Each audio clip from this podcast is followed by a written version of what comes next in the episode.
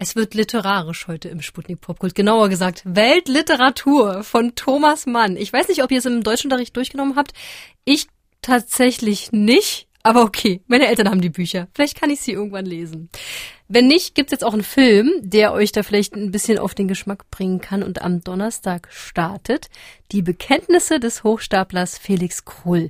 Der kommt im Kino und basiert auf den gleichnamigen unvollendeten Roman von Thomas Mann, den er bis kurz vor seinem Tod 1955 immer wieder überarbeitet hat. Popkult-Filmfrau Vanessa ist da. Hallo. Hallo. Im Buch ähm, erzählt der Hochstapler Felix Krull einer Bekanntschaft von seinem ziemlich aufregenden Leben. Worauf konzentriert sich jetzt der Film? Auf so eine sehr entscheidende Phase im Leben von Felix Krull, nämlich als er als junger Mann in einem Pariser Luxushotel als Page anfängt und wie er dann da seine Karriere als Dieb und Hochstapler so richtig ähm, beginnt. Mhm. Krull kommt aus einem verarmten Elternhaus, hat sich aber immer zu was Höherem irgendwie berufen gefühlt. Und bevor er nach Paris zieht, muss er erst noch vom Militär ausgemustert werden und dafür spielt er den Generälen vor, ein irre schussfreudiger Patriot zu sein. Eine Kugel ins Fleisch, damit der Elend stirbt, ausblutet. Ausgemustert.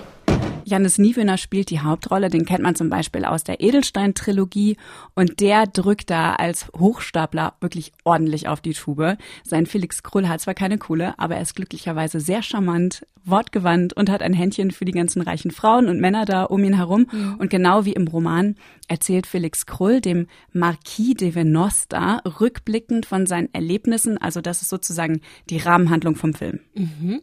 Und Thomas Mann hat die Geschichten um Felix Krull ja nie zu Ende geschrieben. Ne? Wie viel haben die Filmmacher jetzt denn für die Handlung dazu gedichtet? Detlef Book und der Drehbuchautor Daniel Kehlmann, die haben sich da schon ordentlich Freiheiten genommen. Zum Beispiel entspinnt sich zwischen dem Marquis de Venosta, Felix Krull und seiner Freundin Sasa eine Dreiecksbeziehung, weil Sasa will einen reichen Mann heiraten. Felix Krull ist jetzt nicht so reich. Mhm. Und das ist auch mein größter Kritikpunkt an dem Film. Die Frauenfiguren sind alle nur darauf aus, mit Felix Krull ins Bett zu steigen, was irgendwie total schade ist, auch weil die Darstellerinnen viel, viel mehr drauf haben. Liv Lisa Fries zum Beispiel aus Babylon Berlin, die spielt die clevere Sasa und Maria Furtwängler, die spielt eine sehr wankemütige Industrielle, die sich die Aufmerksamkeit von Felix Krull mit Schmuck erkauft.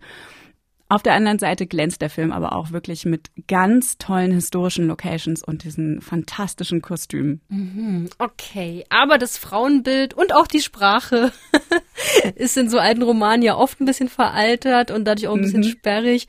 Im Trailer wirkt es auch so, als ob die Schauspieler und Schauspielerinnen wirklich so hochgestochen sprechen. Funktioniert das? Ich musste mich auch echt erst dran gewöhnen, aber es funktioniert. Zum Teil sind die Dialoge direkt aus dem Roman übernommen, zum Teil kommen sie von Daniel Kehlmann und der wechselt dann immer wieder von dieser hochgestochenen Sprache vom Anfang des 20. Jahrhunderts zu einer Sprache, die sehr heutig klingt.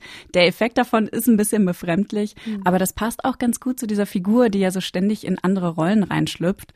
Janis Niewöhner hat mich wieder total umgehauen als Felix Krull. Der ist einfach toll.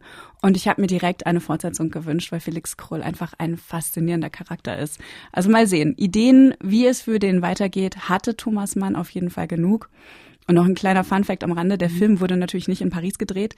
Da sieht es ja auch schon längst nicht mehr aus wie vor 100 Jahren, sondern in Regensburg und in einem Schloss in Nordrhein-Westfalen. Also ich wäre nicht drauf gekommen im Gucken. Mhm, klingt doch ganz gut. Die Bekenntnisse des Hochstaplers Felix Krull sieht vor allem toll aus und Hauptdarsteller Janis Niewöhner ist unschlagbar, sagt unsere Popkult-Filmfachfrau Vanessa Schneider. Danke dir. Sehr gerne. Naja, aber man muss äh, teilweise flache Frauenfiguren dafür in Kauf nehmen. Der Film läuft ab dem 2.9.